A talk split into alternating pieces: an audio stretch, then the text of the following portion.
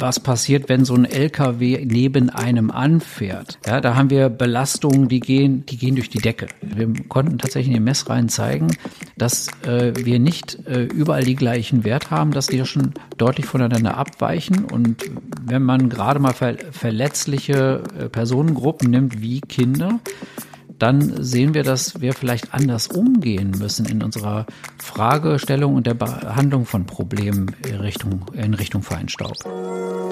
Hey, hier ist Danilo und ich bin für Flux FM auf der Suche nach Innovation und Nachhaltigkeit. Wie geht das mit unverpackten frischen Lebensmitteln im Supermarkt? Wie wird Tourismus nachhaltig? Wie kann jeder Einzelne dazu beitragen, die Luft in der Stadt zu verbessern? Und wie war das nochmal mit den Wölfen vor den Toren Berlins? Antworten, die wir gesucht und gefunden haben im Barnimer Land. Barnim for Future. Ein Stadt-Land-Podcast von Flux FM. Riechen Sie das? Dieser Gestank. Dieser stinkende Gestank. Dieser stinkende Gestank, der stinkt. Die Sache stinkt. Das sind. Ein Rätsel zum Start. Was ist das wohl meist unterschätzte Sinnesorgan? Sehen, hören, tasten, schmecken und riechen, das sind die fünf Hauptsinne des Menschen. Während wir uns meistens auf das Hören und Sehen verlassen, scheint der Geruchssinn häufig nebensächlich. Denn anders als Hunde etwa verwenden wir unsere Nase in der Regel nicht zur Orientierung. Beim Geruchssinn handelt es sich um den schnellsten unserer Sinne, hilft uns beim Wahrnehmen von Gefahren vor gammeligem Essen etwa. Problem nur, unsere Nase lässt uns in viel zu vielen Fällen schlicht hängen und viele ernsthafte Gefahren bekommen wir so gar nicht mit. Stichwort Feinstaub. Hier ist das erste deutsche Fernsehen mit der Tagesschau. Man sieht sie nicht, aber sie sind da. Gesundheitsschädliche Stoffe, Feinstaub und Stickstoffdioxid. Im Fokus der Verkehr. Doch beim Feinstaub ist das Auto nicht der Hauptverursacher. 13 Prozent macht der Verkehr deutschlandweit aus, laut Umweltbundesamt, vor allem durch Abrieb von Reifen, Kupplungen, Bremsen. Doch insgesamt gäbe es eine Verbesserung. Dabei muss man aber im Auge haben, dass das kein Grund zur Entwarnung ist. Denn die Weltgesundheitsorganisation empfiehlt deutlich niedrigere Werte als die heutigen Grenzwerte. Die müssten also angepasst und verschärft werden, um wirklichen Gesundheitsschutz zu sichern.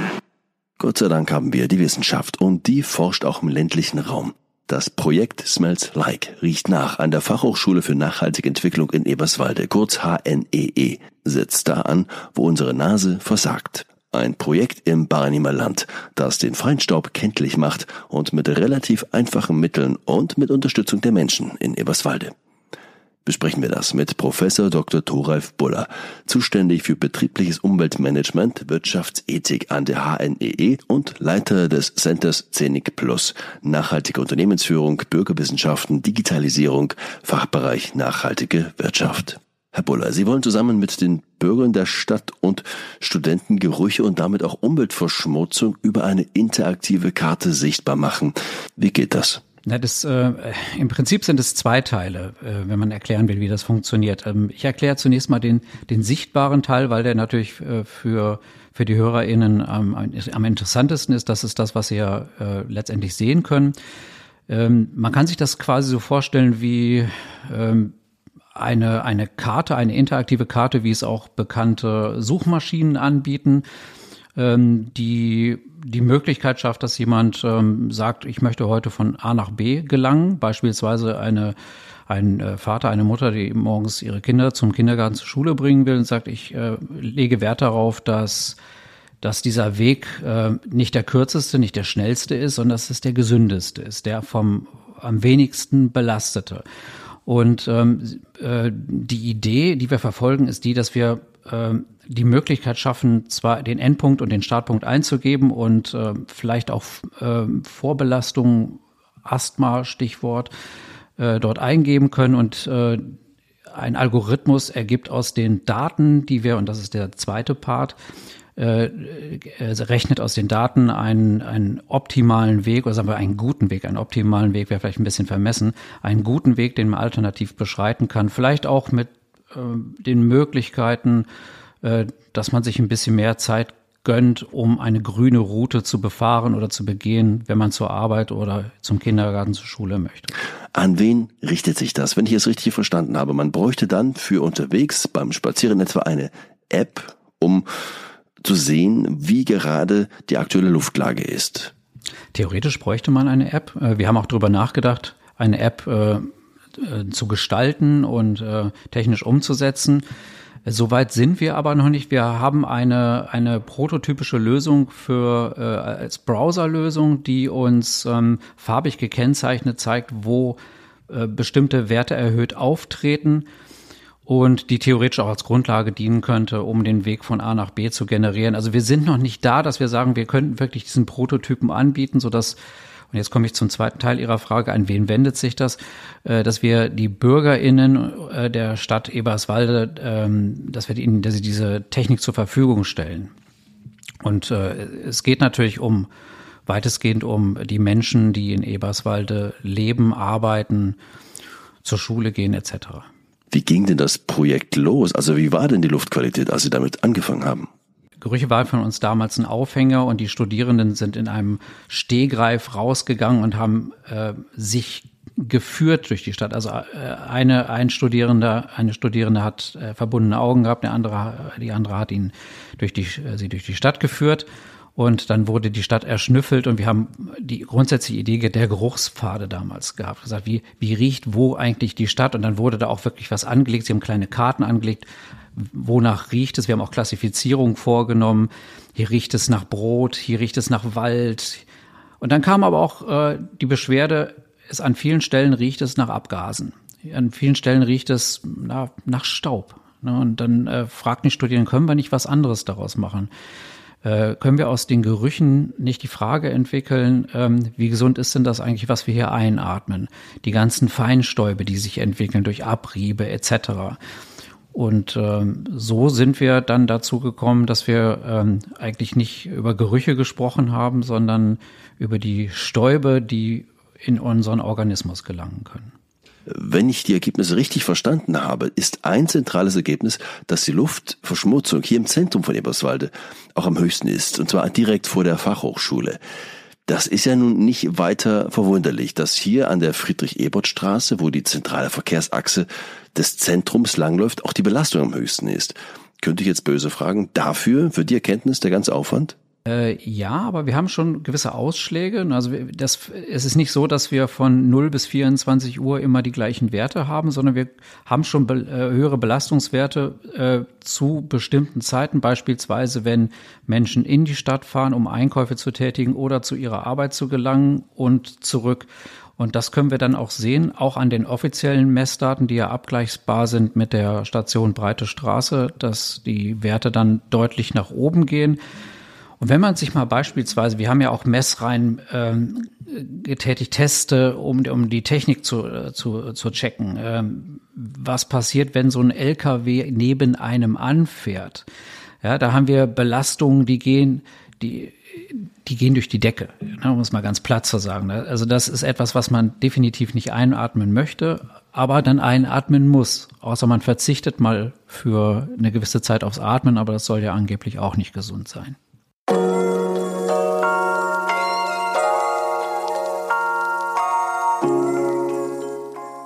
Okay, kurzer Break. Smells Like heißt das Projekt in Eberswalde.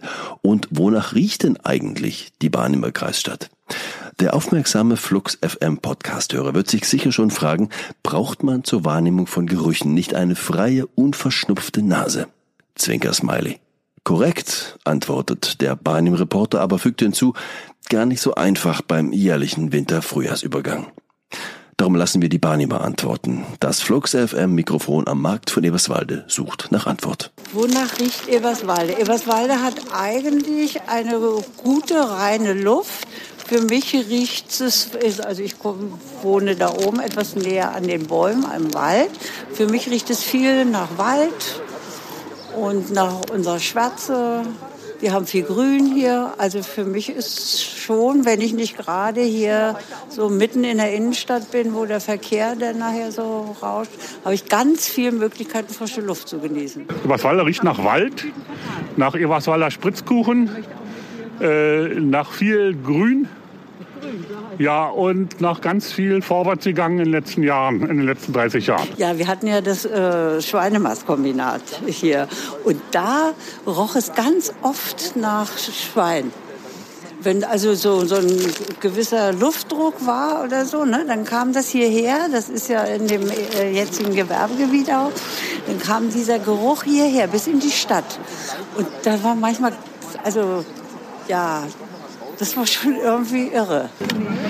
Ähm, also ich muss ganz ehrlich sagen, Wald. Also ähm, wenn der Wind günstig steht, dann merkt man so den, äh, den Waldgeruch, der so ein bisschen durch die Stadt zieht. Das äh, ist für mich so, vielleicht auch, weil ich in der Nähe vom Wald wohne, dass ich es so verbinde. Ähm, ansonsten, ja, also äh, so ein bisschen lebendig, nach Lebendigkeit riecht es. Also äh, Läden, die auf sind, äh, ein bisschen auch der Geruch äh, verschiedenster gastronomischer Einrichtungen. Und das verbinde ich so mit der Stadt eigentlich, wenn ich durchgehe. Und wir haben jetzt gerade den Wind aus Süden, ähm, also kommt ein bisschen was aus dem Wald. Also zu DDR-Zeiten hat es ja oft so durch die Heizung, durch diese Kohleheizung und so, ne, da hat es oft so einen, ja, so einen Geruch gehabt, äh, ja, nicht ganz so sauber, will ich mal so sagen. Also ich finde, das hat sich gebessert. Das ist so, da finde ich, ja, ja, aber ansonsten finde ich, ist die Luft ganz gut. Wir müssen so sagen, dass mein Mann durch die Luft hier in Eberswalde, durch diese Kiefernbewaldung und, und Tannenbewaldung, durch diese ätherischen Öle, weil wir wohnen am Wald, hat der Arzt ihm damals, als wir hergezogen sind, nicht so viele Jahre gegeben, wie jetzt mein Mann alt geworden ist. Welche Luftqualität also, in Eberswalde? Ihr seid auf jeden Fall in Eberswalde wir wohnen besser. direkt am Wald, ne? Und da können wir schön im Wald spazieren gehen, die schöne Waldluft genießen. Jetzt auch wieder im Ostende oben, ne? Schön. Auf dem Markt von Eberswalde ist die Feinstaubproblematik offenbar noch nicht ganz angekommen. Die frische Luft und die Nähe zur Natur, die ja unbestritten sind und auch in unmittelbarer Nähe, stehen dabei im Mittelpunkt. Das alte Problem mit den Sinnesorganen. Feinstaub. Man sieht ihn nicht, man hört ihn nicht, man riecht ihn nicht. Herr Boller, die Menschen hier sagen, die Luft sei perfekt, manche sind dafür sogar extra hierher gezogen. Kann beides richtig sein, dass sich die Luft trotz Feinstaubbelastung dennoch hier auch etwas gebessert hat? Naja, als, äh, da haben Sie schon recht. Ne? Als, als Berliner kann ich es natürlich herzlich wenig beurteilen. Äh, ich höre aber immer wieder von den Studierenden, auch aus, die in Eberswalde ansässig sind, dass sie natürlich die, die Luft hier sehr genießen. Und äh, ich gehe mal einfach davon aus, dass das korrekt ist, dass, Be dass Berlin insgesamt vielleicht etwas belasteter ist als eine Stadt wie Eberswalde. Obgleich, und das muss man auch einschränkend sagen, es natürlich immer diese Ausschläge nach oben gibt. Ne? Also wenn Sie beispielsweise, und das kann man ja mal äh, einfach machen und sich um, um den Marktplatz bewegt und sich da mal zur Hauptverkehrszeit morgens oder abends hinstellt, dann merkt man schon, dass die Luft nicht so gut ist. Ne? Und wenn man sich dann die Messwerte anguckt, bestätigen die das auch. Sie haben jetzt hier verschiedene Resultate vorliegen. Sie haben einen Überblick, wann und wo die Belastungen am höchsten sind, wo sie besser sind. Was machen Sie jetzt damit? Gehen Sie jetzt damit zur Lokalpolitik und sagen, das und das wäre jetzt notwendig, müsste geändert werden, Umgehungsstraßen etwa. Wäre das nicht eine logische Konsequenz, um die Bewohner von Barnim auch an den Forschungsergebnissen der Fachhochschule teilhaben zu lassen? Also die äh, bisher äh, haben wir keinen konkreten Kontakt zur Poli Lokalpolitik hier aufgenommen. Aber es ist, wäre meines Erachtens natürlich korrekt, ähm, alle StakeholderInnen an einen Tisch zu holen äh, und mit ihnen diese Ergebnisse zu diskutieren und äh, wie man möglicherweise durch ähm, Verkehrsleitung äh, eingreifen kann und die Lebensqualität der Menschen vor Ort verbessern kann. Denn wenn man sich das vorstellt, dass um beispielsweise äh, nachmittags, wenn alle auf dem Weg nach Hause sind, äh, dass wir, äh, dass der Verkehr ähm, verstärkt da ist, das äh, bedeutet natürlich auch was für den Feinstaubwert und äh, Feinstäube landen dann im Organismus und da gehören sie definitiv nicht hin. Da kann man sich dann auch mal überlegen, wie man das vielleicht ähm, beschränkt. Die Bürger sollten ja auch daran teilnehmen, Messgeräte auf ihren privaten Grundstücken etwa aufzustellen und dann die Werte zu übermitteln. Wie muss ich mir das vorstellen? Rennen Sie da offene Türen ein? Ja, ich möchte mithelfen, die Wissenschaft zu unterstützen, oder mussten Sie da schon harte Überzeugungsarbeit leisten? Wie wissenschaftsfreundlich sind die Barnehmer? Ähm, wir haben verschiedene Veranstaltungen gehabt, äh, in, in die wir die BürgerInnen einbezogen haben. Radfahrverein war mit drin, hat äh, heftig mitdiskutiert. Wir hatten eine Veranstaltung im Paul-Wunderlich-Haus dazu, die auch recht gut besucht war, wo wir unsere Technik erklärt haben, unsere Ansätze erklärt haben. Da sind wir auch ins Gespräch mit den BürgerInnen gekommen, die sich sehr aufgeschlossen gezeigt haben und auch gesagt haben, wir, wir stellen äh, bei uns auch Messpunkte zur Verfügung, heißt also, ihr dürft bei uns installieren. Und dann kam Corona und äh, hat für uns äh, ein, äh, tatsächlich auch ein, ja, ein ganz tiefes, dunkles Loch erzeugt und äh, hat uns da auch in unseren in so einem Vorhaben etwas äh, deutlicher eingeschränkt, als wir uns gedacht haben. Und wie geht es jetzt weiter? Ja, das ist äh, immer noch bestimmt von den von den Einschränkungen. Ne? Im Moment äh, gehen wir alle in Richtung, äh, dass wir sagen, wir, wir hoffen, dass es Lockerungen gibt. Wir hoffen, dass im Sommer ähm, Möglichkeiten da sind, sich freier zu bewegen. Aber wenn man jetzt auf die aktuellen Zahlen guckt, die gehen jetzt auch schon wieder seit einigen Tagen nach oben und da möchte ich mich jetzt auch nicht aus dem Fenster lehnen, was uns zukünftig möglich ist. Also was, was ich für schwierig erachte, ist, dass wir beispielsweise wieder im Paul-Wunderlich-Haus mit, weiß nicht, 100 Leuten sitzen. Das wird etwas zu eng und ähm, das möchte ich auch niemandem zumuten. Wir müssen andere Wege finden. Wir sind ja alle mittlerweile erfahren, wie man digital arbeitet und obwohl es kein Ersatz ist. Ne? Ich, das ist uns, glaube ich, auch bewusst geworden in, in den letzten zwei Jahren. Nochmal kurz Stopp. Denn ein Rätsel muss noch gelüftet werden. Wie kam das Projekt zustande? An der Fachhochschule geht das Gerücht um, ein selbstbewusster und in diesem Moment etwas unterforderter Student, aber mit viel positiver Energie, sei zum richtigen Zeitpunkt am richtigen Platz in Eberswalde gewesen, am schwarzen Brett der Fachhochschule und begegnete dort Professor Bullert. Ich kam aus dem Auslandssemester wieder und hatte eine Idee, wie man technologisch ähm, letztendlich Daten übertragen kann, auch aus dem Bereich der, sag mal, Wald und aus dem Wald- und Umweltbereich und war dann dabei, das technologisch auch umzusetzen im, in Eberswalde und habe so ein bisschen geschaut, wie kann ich die Idee eigentlich an meinen Fachbereich mitbringen, beziehungsweise wie kann ich diese Idee an der Hochschule nutzbar machen. Und so hatte ich den Professor Buller kennengelernt und mich dort einfach kurz vorgestellt und ähm, ihm gesagt, dass er vielleicht diese Technologie gebrauchen könnte. Mein Name ist Tobias von Kuig Stutzinski. Ich war Student an der Hochschule für nachhaltige Entwicklung in Eberswalde im Bereich der Umweltwissenschaften beziehungsweise ähm, Forest Information Technology, ein Studiengang, der sich damit befasst, wie man Daten aus der Umwelt letztendlich brauchbar für uns ähm, transformieren kann. Tobias, Feinstaub ist ein großes Thema für dich bis heute, allerdings aktuell ja überlagert von anderen globalen wichtigen Themen. Aus deiner Sicht, warum ist das Thema Feinstaub so wichtig? Der Feinstaub ist ein sehr elementares Thema und zurzeit mit neben all unseren anderen Problemen, die wir haben, eigentlich ein zentrales Thema.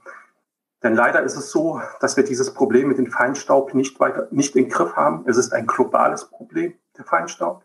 Feinstaub macht uns krank und wir brauchen ein Mittel, was günstig ist, äh, flexibel ist, ähm, um einfach Feinstaub schneller erfassen zu können.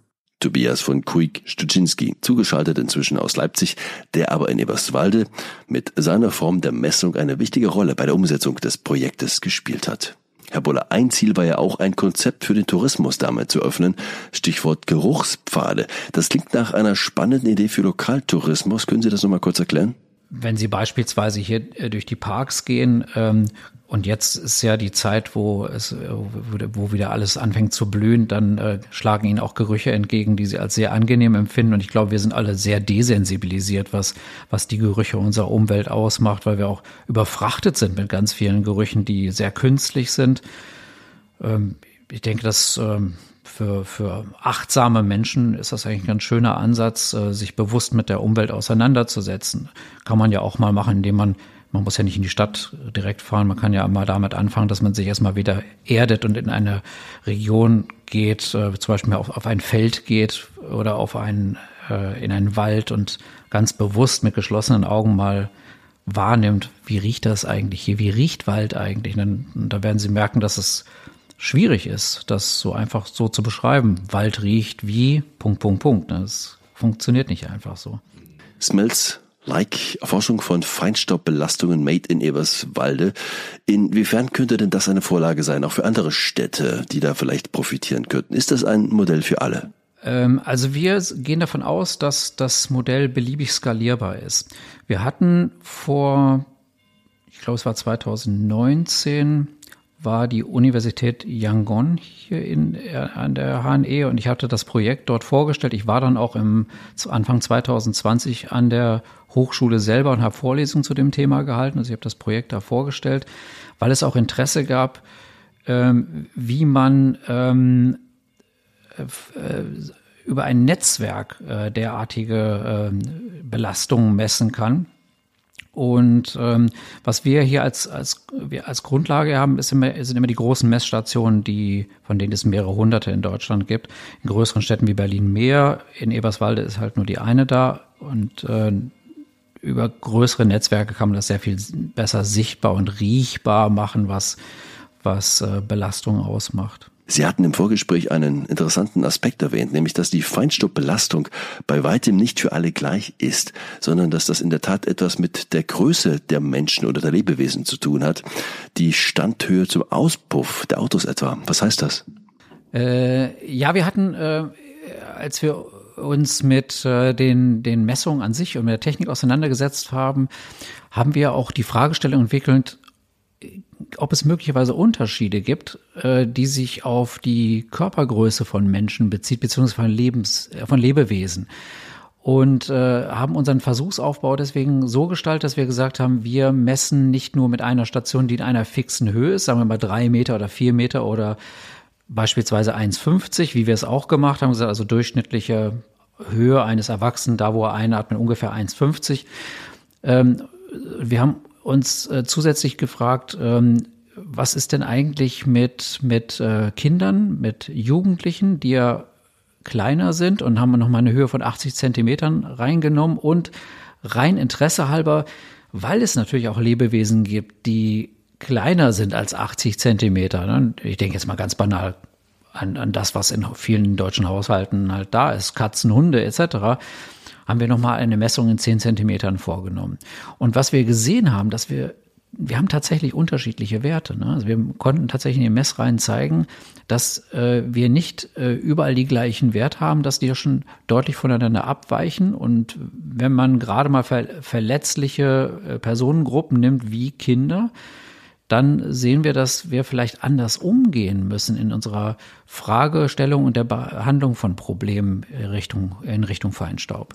Herr Buller, ich hatte gerade schon mal zur Mitwirkung der Politik gefragt. Lassen Sie mich da nochmal drauf zurückkommen. Wie ist denn Ihre Wahrnehmung? Wie offen ist die Lokalpolitik hier und äh, an diesen Ergebnissen, die Sie haben, interessiert? Um das, was Sie hier in der Region erforschen, dann noch tatsächlich in der Praxis zur Anwendung zu bringen. Sie dürfen auch schimpfen. Also Sie schneiden ja raus, wenn ich was Böses sage. Also wir haben nicht unbedingt den Eindruck gehabt, dass die Politik ähm, hundertprozentig interessiert ist an dem Thema. Was ich aber auch verstehe, weil es ja nicht nur, es gibt ja nicht nur dieses eine Thema für die Politik. Ähm, und es ist auch sehr speziell. Es hat einen sehr starken technischen Hintergrund. Also man muss erstmal ein grundsätzliches Verständnis dafür schaffen, was wir tun. Also äh, wir brauchten erstmal überhaupt ein Verständnis dafür, warum ist es notwendig, dass wir sagen wir mal, 30 Messstationen an öffentlichen Punkten der Stadt haben, in der, in der Stadt haben. Und äh, da müssten wir erstmal die Stadt überzeugen, dass sie uns diese Messpunkte zur Verfügung stellt und auch mit einer Energiequelle ausstell, äh, ausstattet und vielleicht auch gegen Vandalismus schützt, etc. Also es ist wirklich, äh, wir müssen sehr, müssten das sehr aufwendig äh, konzeptionieren. Ähm, wir haben im Vorfeld äh, da sind die Studierenden rausgegangen und haben einfach mal gefragt, auch bei privaten äh, NutzerInnen, bei privaten ähm, äh, Besitzer von, BesitzerInnen von Gebäuden, äh, dürfen wir hier was anbringen? Und da haben wir schon gemerkt, dass das relativ kompliziert sein könnte. Selbst wenn ein Mieter, eine Mieterin gesagt hat, hier könnt ihr was anbringen, äh, war dann die Hausverwaltung doch eher vorsichtig. sagte, vielleicht beschädigt ihr das Haus dabei und so weiter und so fort. Und äh, das lässt sich auch fort, fortführen äh, in Richtung Politik. Dass wir müssten da ganz andere Überzeugungsarbeit leisten. Also der Prototyp müsste erstmal auf kleinem Gelände sichtbar funktionieren. Und wie gesagt, da sind wir gerade erst in der Phase, dass wir wissen, dass die Sensorik auch belastbar funktioniert und mit der können wir jetzt auch mal rausgehen und mit der Politik sprechen und sagen, dürfen wir mal für den Feldversuch an, sagen wir mal, zehn Messstellen ähm, das Netzwerk aufbauen. Und dann könnten wir auch über das, äh, das sichtbare Netzwerk im, im Browser sprechen und äh, eine Umsetzung, die für die BürgerInnen nutzbar ist.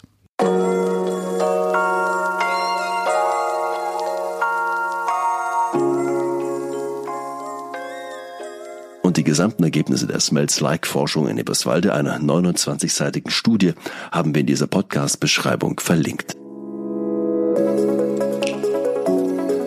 Und in der nächsten Ausgabe von Barney for Future.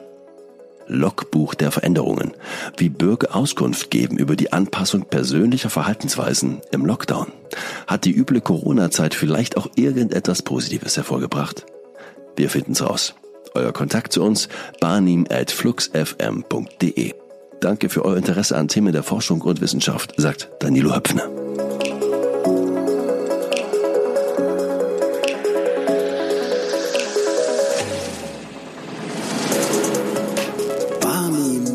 Future. Ein Stadt-Land-Podcast von Flux FM. Weitere Infos und Episoden auf fluxfm.de.